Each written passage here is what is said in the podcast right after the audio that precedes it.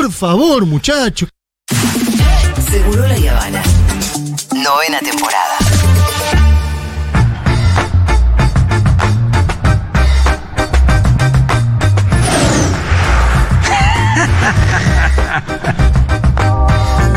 Pam, pam, pam, pam. ¿Qué tal, Juan Manuel Car? ¿Cómo va? ¿Cómo estás? Seguro las Yabanas. Bien, Juanma. Con muchas heces. Bueno, obviamente que se cae ¿Cómo de se le dice a. Seguro la Yavana? ¿Segurolers? Los Seguroles. ¿Cómo es el fandom? Sé que no, no lo tenemos muy definido eso de- del Bueno, fandom. No digo pregunto porque a nosotros. Segurolers me parece, pero. Viste que nosotros es hu- humedeces, humederos. No, es horrible. Sensaciones. No, no, cuando no sale, no sale. No sale, ¿no? No, No.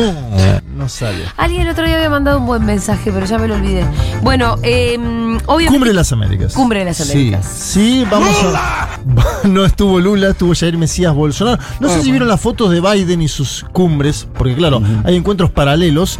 Y Biden se juntó con Boric acá, cara a cara, al lado. Sí. Después se juntó con Trudeau y ya había una distancia de 5 metros. sí, sí. Y se juntó con Bolsonaro y había una distancia. hay tres fotos que yo te ¿Y digo. con Alberto? Con Alberto. Fue el que no más- hubo bilateral, ¿por qué? Porque ya hay encuentro pautado en Washington Ah. para el mes de julio. acordate No, no, eso. el próximo mes. Exacto, y, a- y además eh, estuvieron Sí, ahí. pero le dedicó en la recepción. Fue el que más tiempo le dedicó. Estamos, contando. No, no, pero Estamos bien. contando chirola, No, pero bueno. a ver, le eh, mostró la foto del hijo, le dijo cómo se, le lee cuando le dice Francisco, se llama. Sí, ¿sabes por qué? Porque hay un vínculo muy fuerte que tiene Biden con el Papa Francisco. A Biden, Biden tuvo varias tragedias familiares. La última es eh, un hijo que ha fallecido y quien más ha estado vinculado con Biden en ese momento, cuando era vicepresidente de Barack Obama, es nada menos que el Papa Francisco. Entonces tiene, imagínate, una visión, el presidente de Estados Unidos, que además es católico, cosa que no es tan común en los presidentes de Estados Unidos, el primer presidente católico después de Kennedy, si mal no me acuerdo. Ah, mira. Claro, que tiene un vínculo muy fuerte con, eh, bueno, en este caso el Papa Francisco, que es argentino, peronista, hincha además de San Lorenzo de Almagro. Vamos a escuchar algunos tramos de Alberto, si te parece. No sé si pasamos algo, si se pasó acá en Segurola, pero Alberto tuvo Acá un en Segurola discurso... no. O en el, en el. No, no había nada No, no, no. tampoco en el resumen. Bien, Alberto Juanma. tuvo un discurso leyendo, pero enfático. Sí. ¿sí? Te digo, de los mejores discursos de Alberto que vi en este tiempo en política internacional. Ah, Esto mirá. lo digo en términos de la valoración del discurso. Obviamente, yo sé, yo sé que Alberto a veces se equivoca por cuando es más Alberto, ¿viste? Cuando Claro. no lee, cuando está. ¿te Cuando acordás? improvisa, cuando improvisa. estuvo con Pedro Sánchez, el famoso Vienen de los barcos, todo aquello, se equivocó porque improvisó, ¿no? Se mete en esa dinámica. Ahora, leyendo y con un discurso así, tuvo Es otra cosa. Estuvo muy bien. bien, eh, te digo. ¿Vos sabés quién le escribe los discursos inter- de- para la política internacional? Eh, obviamente, hay un, hay un equipo donde está el canciller Santiago Cafiero, Sí. donde está en este caso el embajador en los Estados Unidos de América, Jorge Argüello. Intuyo que leerá algo Gustavo Vélez. Intuyo que Cecilia Nicolini, que es asesora Sí. en temas internacionales, también dará una mano. Posiblemente la vocera. La vocera le Gabriela da Cerruti. forma al discurso. Bueno, me parece que son los 5 o 6 que se meten ahí. Habló primero Alberto sobre los bloqueos. Quiero que lo escuchemos porque esto es importante en el marco de la Cumbre de las Américas 2022 de Los Ángeles. Cuba soporta un bloqueo de más de seis décadas impuesto en los años de la Guerra Fría. Y Venezuela tolera otro, mientras que una pandemia que asola a la humanidad arrastra consigo millones de vidas. Con medidas de este tipo se busca condicionar a los gobiernos, pero en los hechos solo se lastima a los pueblos. Bueno. estaba, ¿no? Sobrevolando la, la idea esta del derecho de admisión, además. Hago Momento eso, por digo, me parece que las declaraciones de, Sí. del presidente mexicano como que le da una plataforma a Alberto como eh, la declaración y la no ida. Y de- la salida, la exacto. no ida. Entiendo que fue un Dijo, poco coordinado en el sentido en el que Sí. todos los que no fueron dijeron no vamos. Vos andá. Vos andá. Que hable el presidente de la Claro. CELAC. Exacto. Sí, Alberto pero- dijo eso, vengo como presidente de los Exacto. pueblos latinoamericanos, la CELAC. La pudrió y no tanto, te diría, porque. Bueno, nunca la pudré mucho, Alberto, la verdad. No, pero a ver, fue un discurso eh, inteligente, me parece, en términos de la profundidad, porque hablar de un bloqueo en Estados Unidos, en Los Ángeles, hablar de un bloqueo a Cuba y a Venezuela, obviamente está encantado Cuba y Venezuela de esto. Y a, a la vez fue diplomático también, porque yo después escucho acá la oposición en la Argentina, la oposición política, Juntos por el Cambio, decir que Alberto está descontextualizado de la política internacional, que no comprende. Es un discurso inteligente, te diría. Sí, porque aparte De- no tiene asidero el discurso de la oposición porque vos tenés negociaciones de alguien con Maduro. por- Exacto. o sea, ya terminó. Si eso, está Biden negociando Chevron con Claro, Venezuela, ya terminó. acá son más papistas que el Papa en el sentido, ¿no? Del Guaidó. Son. Claro. De hecho, Guaidó le agradeció a Biden que no lo invitó a la cumbre. Esto era genial, una nota de la CNN de ayer. Dice, dice eh, Biden no, no invitó a Juan Guaidó, que igual le agradeció. Bueno, llega un momento, ¿no? De eh, la sumisión de algunos personajes. Vamos a escuchar también el segundo audio que tengo de Alberto Fernández, que tiene que ver sobre la utilización de la Organización de Estados Americanos y el BID, porque también Alberto pidió cambio en la OEA. Dijo, Bien. tiene que haber una nueva conducción en la Organización de Estados Americanos, obviamente después de lo que fue el golpe de Estado contra Evo Morales y el papel que jugó ahí Luis Almagro, el titular de la Organización de Estados Americanos. Escuchamos este segundo audio del presidente de la Nación y titular de la CELAC, Alberto Fernández. Se ha utilizado a la OEA como un gendarme que facilitó un golpe de Estado en Bolivia. Se han aprobado, se han apropiado de la conducción del Banco Interamericano de Desarrollo que históricamente estuvo en manos latinoamericanas. Fueron desbaratadas las acciones de acercamiento a Cuba en las que el Papa Francisco medió, que habían significado avances logrados por la administración de Barack Obama mientras usted era su vicepresidente.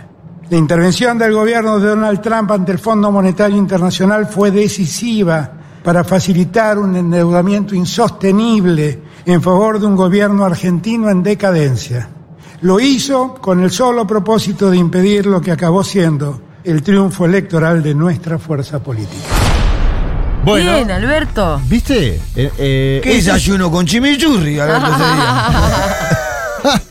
un picante mexicano y ahí, ¿no?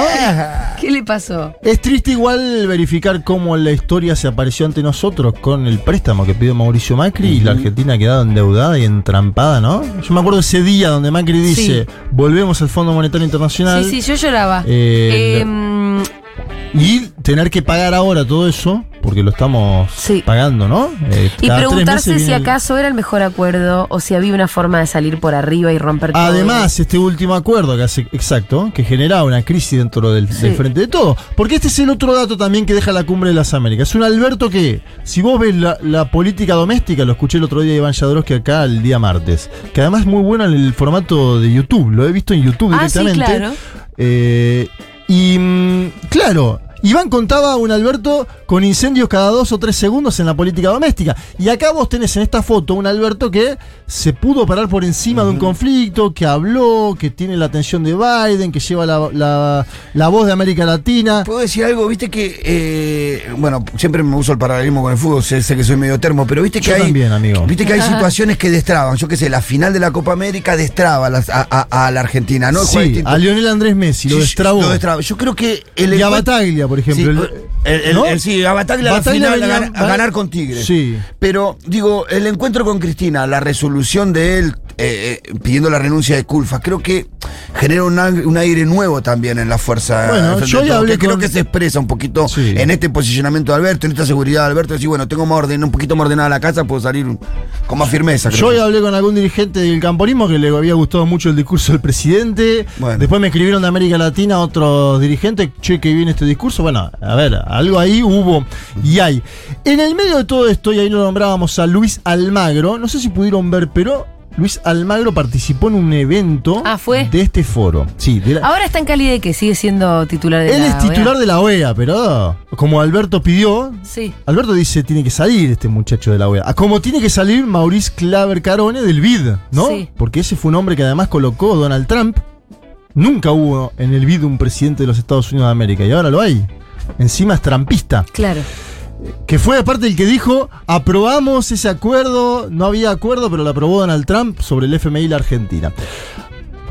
Un activista fue y le dijo a Luis Almagro todas las cosas que sentía sobre la actuación de Luis Almagro en Bolivia. ¿Querés escucharlo? Porque Sí. esto, la verdad que se viralizó, fue importante, lo vamos a traducir después, está en inglés, pero lo escuchamos. A ver. Luis Almagro, you have blood on your hands. Because of your lies, there is a coup in Bolivia. A coup against the democratically elected government. And that dictatorship that you helped install massacred 36 people. You are completely 36 wrong in this innocent people were protesting for the restoration of their democracy. Bueno, ahí le decía Almagro al final estás completamente equivocado, pero este hombre le dijo unas cuantas verdades. Después podemos discutir el método, pararse en el medio de una plenaria y... ¿No? Eso...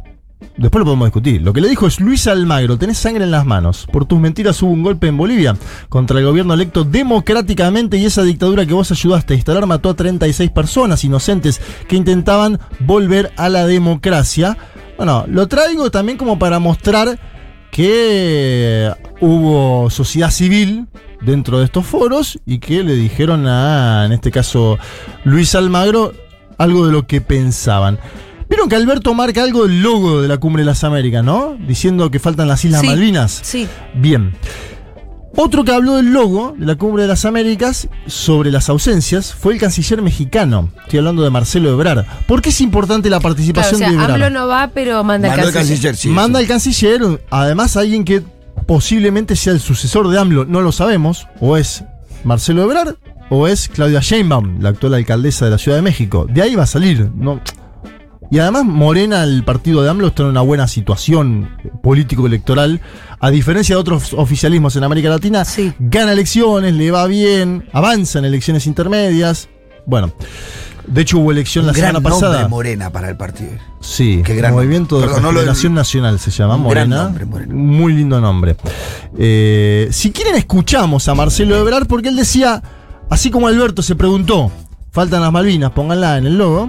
Ebrard dice, muchachos, hay tres países que acá no, no están invitados, pero en el logo están, que no son parte de América. Ah, mira bien. ¿Cuba? ¿Viste? Eh, Cuba está en el logo. Cuba está en el logo, así Cuba está en el la- logo. la islita. No, está con el tamaño que le pertenece. Bueno, está bien, Pero no fue invitado. Entonces Ebrard dice, ¿cómo es esto, muchachos? Está en el logo, pero no nos Muy buena invitamos. la chicana, ¿eh? A ver, escuchemos, Marcelo Ebrard.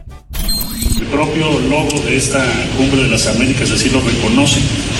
Ahí está Cuba, está Venezuela, está Nicaragua. México podría yo decir que nos faltó California y Yucatán, pero digamos que están todos los países de las Américas. Consideramos que es un grave error y que nadie tiene derecho a excluir a otro. Estamos en el mismo punto de discusión que hace 10 años, en 2012 en Cartagena. Ahí se llegó a la eh, conclusión de que debía sentarse la declaración que todos los países fuesen invitados. En aquel tiempo el excluido fue Cuba. Hoy son otros países, además de Cuba.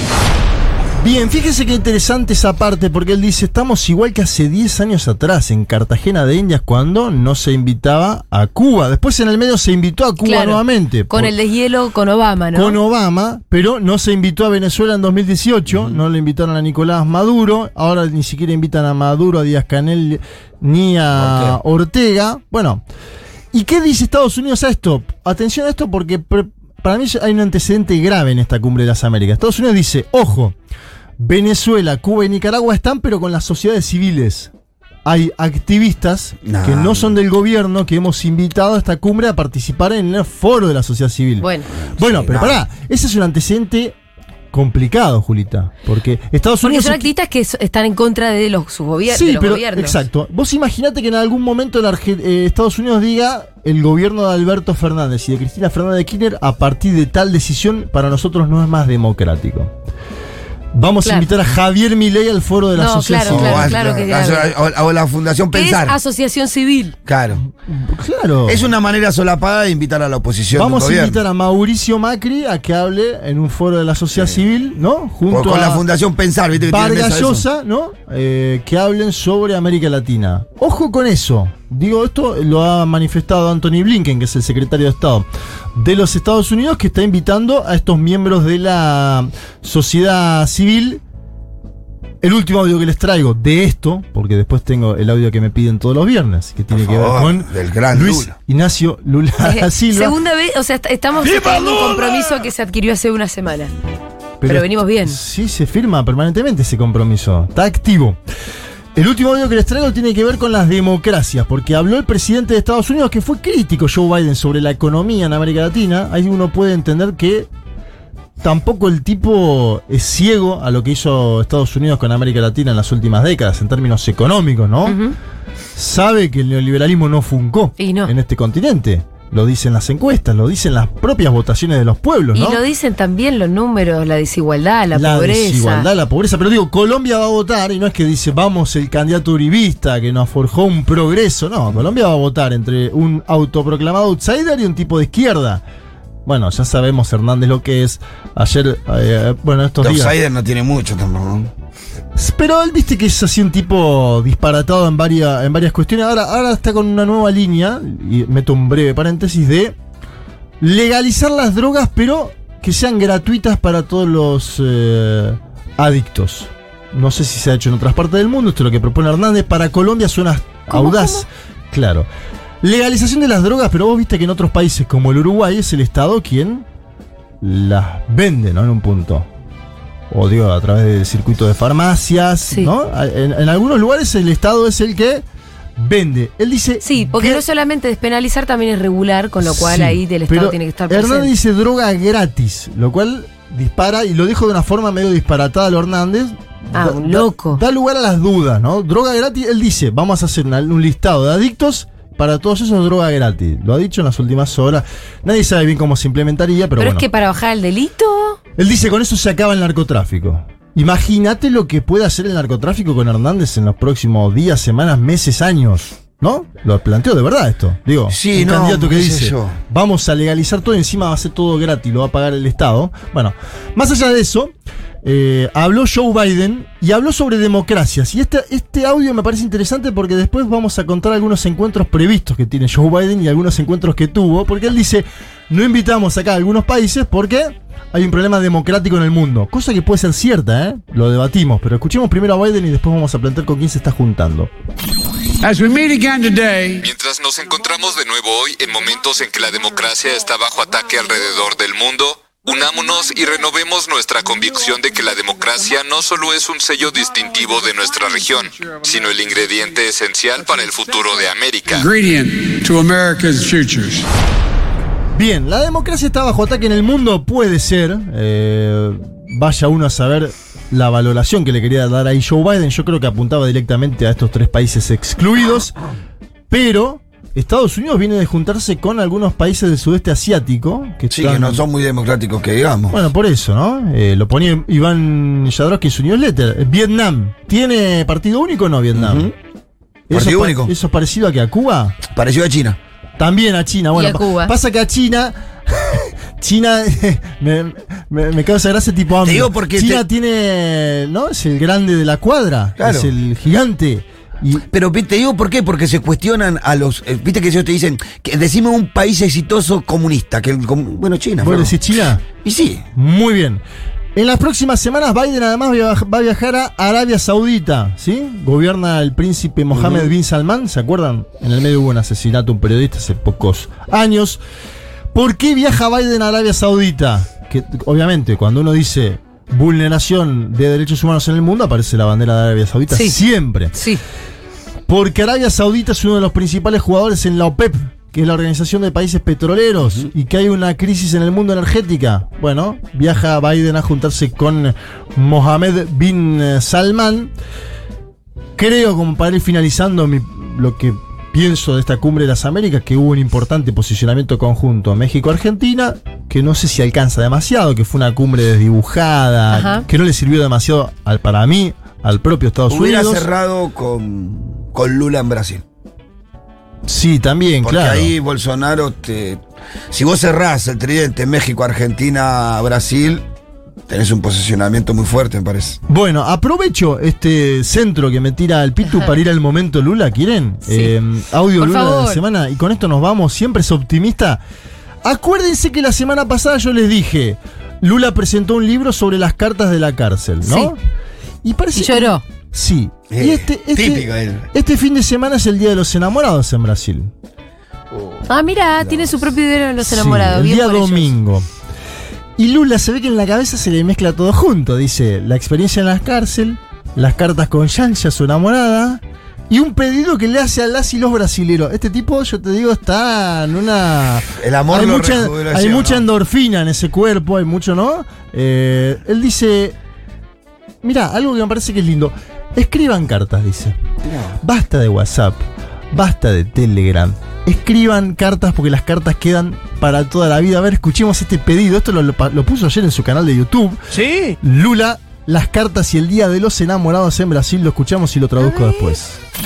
Eu escrevi 580 cartas para Janja e ela me escreveu 580 Está cartas. muy enamorado este É tão bonito a gente escrever carta, é tão bonito a gente conversar por carta. E eu queria pedir, se puderem domingo, escreva uma cartinha para a namorada de vocês, para a mulher de vocês. Escreva uma cartinha, coloque embaixo do travesseiro.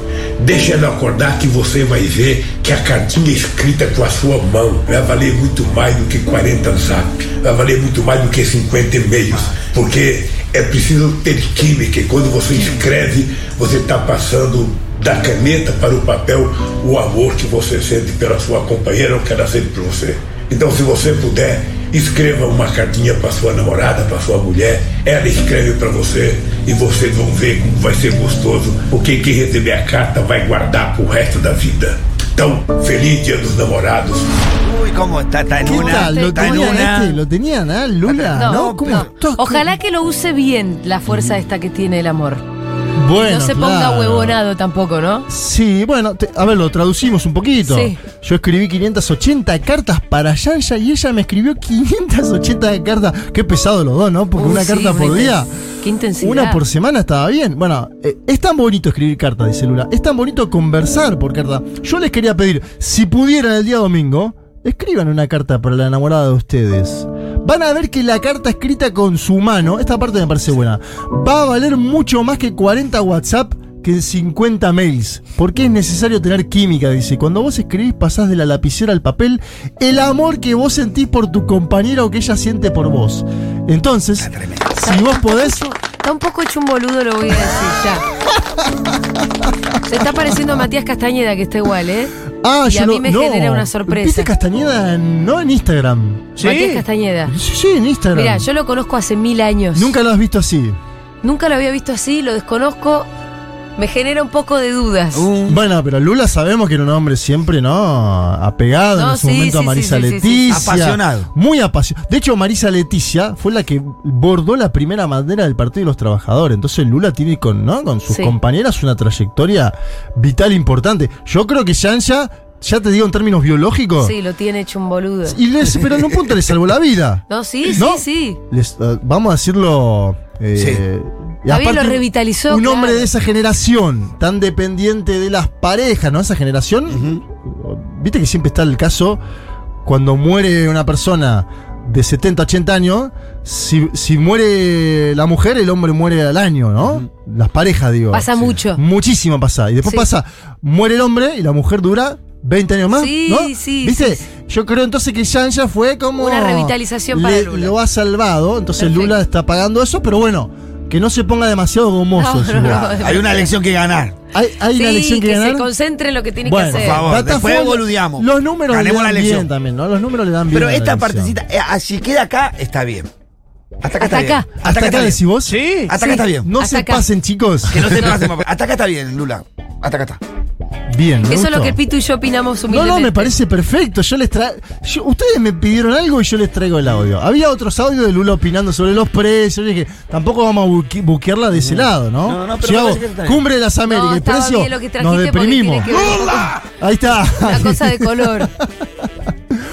Bueno, chiques. Gracias, eh, Juanma. Te escuchamos el domingo en un mundo de sensaciones de Vamos a 12 tener un programa a encargado de la 15. Cumbre de las Américas, Sí, ¿no? sí. Mucho de eso. Así que a quienes gustan de Mucho- estos temas, si quieren profundizar, no se olviden que el domingo a las 12 está un mundo de sensaciones. Chao, chiques. Siempre un placer. Hasta el viernes. Todo el piso lleno de juguetes. Seguro la Habana. Seguro la Habana.